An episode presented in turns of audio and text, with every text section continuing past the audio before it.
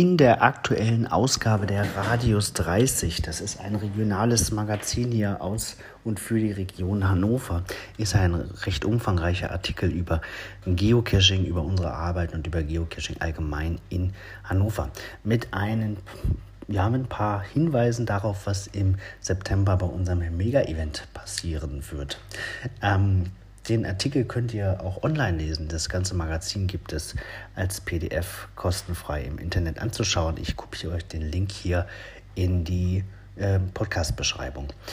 Im September wird es bei unserem Mega-Event, sofern die Krise dann überwunden ist, einige ganz besondere Lab-Caches geben. Daran arbeiten wir gerade schon ganz intensiv, ähm, die sich mit der Medienwelt Hannovers auseinandersetzen werden. Das wird ganz spannend und ich glaube, so auch noch nicht da gewesen. Darauf dürft ihr euch freuen.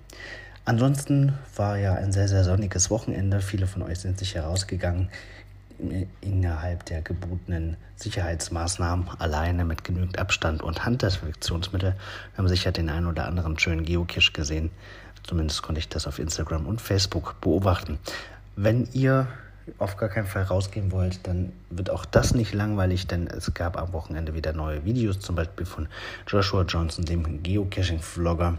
Der hat die Geo-Challenge für den nächsten Monat vorgestellt. Vielleicht ja für den einen oder anderen interessant für euch. Auch das verlinke ich euch. In diesem Sinne, bleibt gesund, habt eine gute Zeit, guten Start in die neue Woche. Bis morgen.